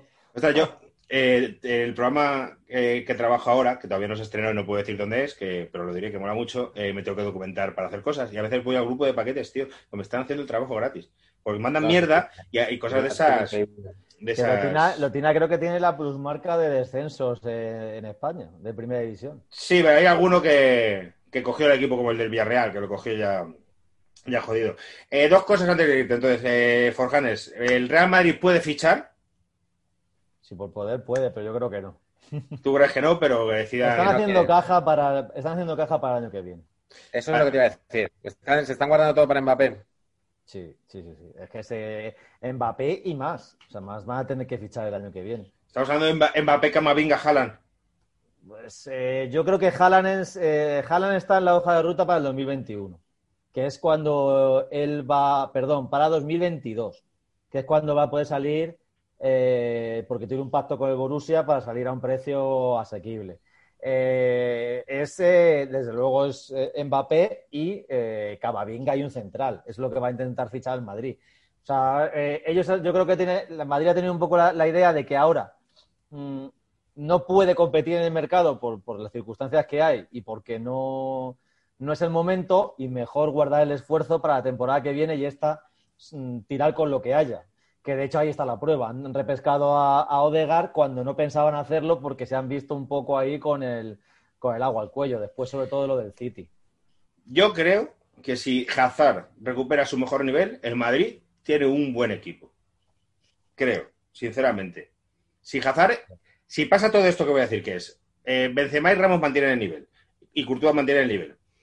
Eh, Hazard se recupera, Vinicius empieza a meter goles y Asensio eh, aporta, el Madrid puede competir. Tiene que pasar todo eso. Cuando dices puede creo competir, es que puede ir a por la Champions. Sí, sí, sí, que puede. Yo creo que en la Liga puede competir ahora mismo y tal, que puede, puede competir en Europa. Yo creo que para. Yo, con esas condicionantes que has dicho, yo veo al Madrid eh, ganando otra vez la liga. Por el delante del Barça. Pero sí. para la Champions tengo muchas más dudas. Es que, joder, eh, estamos en un paso atrás, pero bueno, vete, vete tú a saber. Y, Forjanes, antes de irte también, eh, cinco minutitos para el Rayo Vallecano, porque, claro, Forjanes, Vallecano ilustre, eh, eh, va bien el Rayo. Sí, contra todo pronóstico, ¿qué lo iba a pensar? Porque vaya, vaya verano. O sea, es otro verano de estos animados eh, en Vallecas. Ha pasado de todo. No tengo ni idea de, de qué, qué ha fichado Bueno, pues se fue- el comunicado este de la última jornada de segunda que me hizo mucha gracia. En plan no, porque si Sí. yo hubiera sido, pues claro, ya hubiera jugado de otra manera, entonces está como. Y querían montar un playoff con cinco equipos para un puesto para el lugar del Fuenlabrada. O sea, una cosa, una cosa de locos. Luego se fue Paco Gémez como se fue, diciendo que, que llevaba tres meses sin hablar con el presidente y que su relación estaba... le- no, no era cero sobre en cero sobre 10, era menos uno. Sea, es decir, Joder, era- es que Gémez tampoco llega a ser un tío fácil, ¿eh? Bueno, y acabó casi a palos con Cobeño en la ciudad deportiva del Rayo, que graba las cámaras. ¿Tú eso lo has visto, Iñaki? No, no lo he visto, no lo he visto. Luego- luego búscalo. Me lo, De- me lo perdí, me lo tengo De- que buscar. la cámara de cuatro fuera y les pillan dándose voces. En plan, que no me toques y otro que te reviento, o sea, pero... Este verano ha pasado de todo, desde, por ejemplo, las camisetas eh, que él me rescindió el contrato tres días antes de empezar la liga. eh, por- eh, ha pasado absolutamente de todo. O sea, Casas de apuestas, en Vallecas. casa de apuestas en Vallecas, eh, bueno, lo típico, los eh, positivos, no había amisto amistosos jugándose con camisetas de entrenamiento porque no tienen camisetas oficiales para jugar. Bueno, bueno, bueno. Todo De eso es todo. un O sea, circo. el circo que es el Rayo, y sin embargo, pues mira, han empezado bien con Iraola, que parece que es un buen entrenador, que venía ahí del Mirandés, pero yo creo que como no fichen por lo menos cuatro o cinco jugadores, no les va a dar para, para acabar la temporada de arriba ni, ni de coña, vamos. La gente del Rayo, ¿eh? Sufridores. Yo tengo amigos del Rayo que son mis amigos de toda la vida, que ahora son del Rayo, porque un año se sacaron el abono porque era barato, y ahora dicen, vosotros que los del Madrid. ¿Qué vosotros? Ja. Tío, y que son del Rayo desde hace cuatro años. ¿Me toca los huevos esto? Pero si es que si habéis sido del Madrid toda la vida, y ahora vosotros los, los del Madrid, que vais por ahí. Pero, si se hubieran sacado el abono del Getafe, serían... es que me caliento, con este tema me Bueno, un menudo, no, de Getafe no, porque nadie sabe buena Getafe. O sea, de- de- de- ni de- ni de- ni de eso. Ahora parece que están enganchando a alguien, pero yo soy el único estadio donde he ido y he visto al Madrid jugar a medio aforo. Sí, yo hice un año al Getafe en la radio cuando hace muchos años y nunca había más. Era, tenía en esa época el Coliseo un 12.000, no sé cuántos tiene ahora. 12.000, que ya ves, que tiene, o sea, menos que el Palacio de los Deportes. Y nunca pasaban de 6, 7.000. Y eso que en la grada estaba la familia de, de Amaya, que eran un montón, ¿eh? Pero esos igual no me pagaron. Bueno, Bueno, pero Eh. sabéis, sabéis que Ángel Torres quiso, no con esa, quiso pedir un nuevo estadio para 30.000 espectadores. En Villaverde. En Villaverde quería hacerlo, en plan, dio el pelotazo. pero Sí, él lo ha explicado y dice que no, pero ¿por qué no baja las entradas? Porque yo, yo he mirado alguna vez para ver a Osasuna en Getafe y costaba 50 pavos. O sea, que es como de joder, si no está yendo nadie, ¿no te saldrá mejor bajar las entradas y tener el campo lleno? 50 pavos y, y no vas a ir tú solo. Claro, bueno, sí, ya, pero que vamos. Que ya, Eh, pues ya son 100 pavos. Que gente que igual le pasa eso, gente de Getafe me refiero, que dice, joder, pues para 50 no, pero si me lo ponen más barato sí que voy, ¿no? Pero bueno, mira, si en el confinamiento lo, lo están petando, no notan diferencia. O sea, que todo tiene sus ventajas. bueno, aquí hemos perdido ya los oyentes de Getafe. Eh, eh, tengo, tenemos a alguien para hacer un partido, un programa de Getafe, que es un tuitero que se llama usuario arroba mongolear, que es muy gracioso. O sea, es buenísimo. Sí, es muy bueno. Yo, yo, yo le conozco en persona de un día que vino a, a verme actuar y tal. Y, y vendrá en el futuro, lo que pasa es que no quiere dar todavía la cara, pero vendrá en el futuro. Es, tú no sé si le sigues Iñaki. el- No, no sigo, no sigo. pues es, es este despolla, es mongolea. Es buenísimo, es, Es- ese buenísimo. pavo es buenísimo. Y sí, es verdad que es de Getafe Sí, sí, porque sí. tiene una foto como de camarón Sí. con la camiseta del Getafe o algo Eso así. es. Y siempre está hablando de, de Getafe y tal.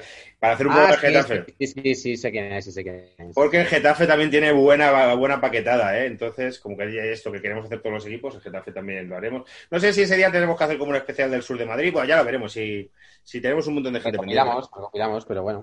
Tenemos que terminar para que dé tiempo a guardar esto antes de, de llamar a tu ex. Eh, le mando saludos de tu parte. Sí, por supuesto. Total. Sí, sí, sí. Oye, de todos los que hemos dicho, ¿con cuál os quedabais? Si os dijeran solo uno, podría haber ido del Madrid, ¿cuál os habría gustado más? Mm, venga. Difícil, ¿eh?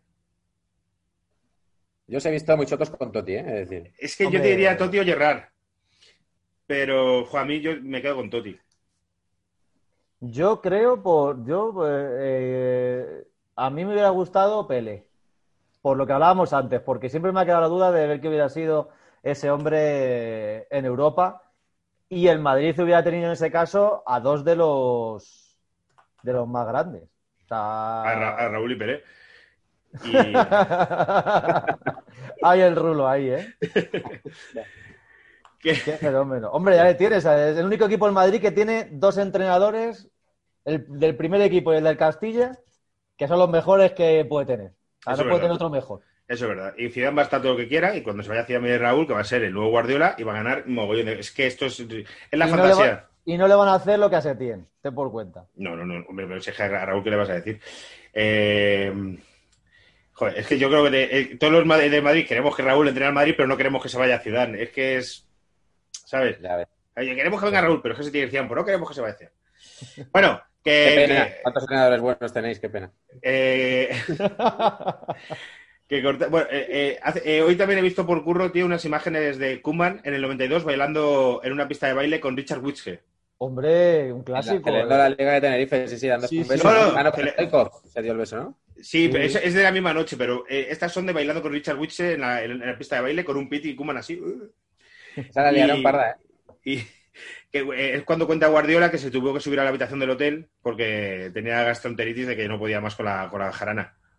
De hecho, yo leí a Guardiola que dijo que era la única vez en su vida que se había emborrachado. Lo leí hace tiempo, ¿eh? Qué asco de, qué asco de tío. La única vez en la vida que me he emborrachado, qué asco. noche. Se fue Es que lo peor es, lo nada. peor es que puede ser cierto. O sea, Es que es no, que lo sea peor, es verdad. que puede ser verdad, es que es lo peor. Será verdad. Eh, que esa noche también hay unas imágenes de, de Guardiola bailando con la mujer de vaquero. Cuidado con eso. Oh, Sí, ahí, ahí hubo rime, ahí hubo mucha se, rime. se ve, se ve, se ve presión alta en esas imágenes. bueno, Forjanes, tío, muchas gracias por repetir con nosotros. Ya, pues te Un placer, como siempre. Volveremos a usar de ti, muchas gracias, tanto para, para pedirte contactos de invitados como para que vuelvas Claro que aquí sí. a ver programas. Iñaki, te veo, te veo en un rato. Un ratito, claro que sí. Para la gente será una semana entre programas, o no, creo que serán cuatro días entre programas, no Cuatro lo sé. días. Pero para, para nosotros va a ser un rato. ¿Nos cambiamos de ropa para, para parecer que pasamos más tiempo o no? Yo, yo me voy a cambiar de ropa, porque como no salgo de casa no me pongo camisas, tío, y lo he disfrutado este rato con camisa. Sí, sí, sí. Voy a vivo, vivo en pijama y curro, curro en casa, si salgo un día por semana, uno o ningún día por semana a currar. Entonces, pero bueno, bueno, chicos. Nos vemos ahí un ratito. Muchas gracias. Muchas Muy gracias, Forja. Venga, un abrazo. Eran muy malos, eran paquetes, si ellos pudieron, tú también puedes. Eran muy malos, eran paquetes, si ellos pudieron, tú también puedes, tú también puedes.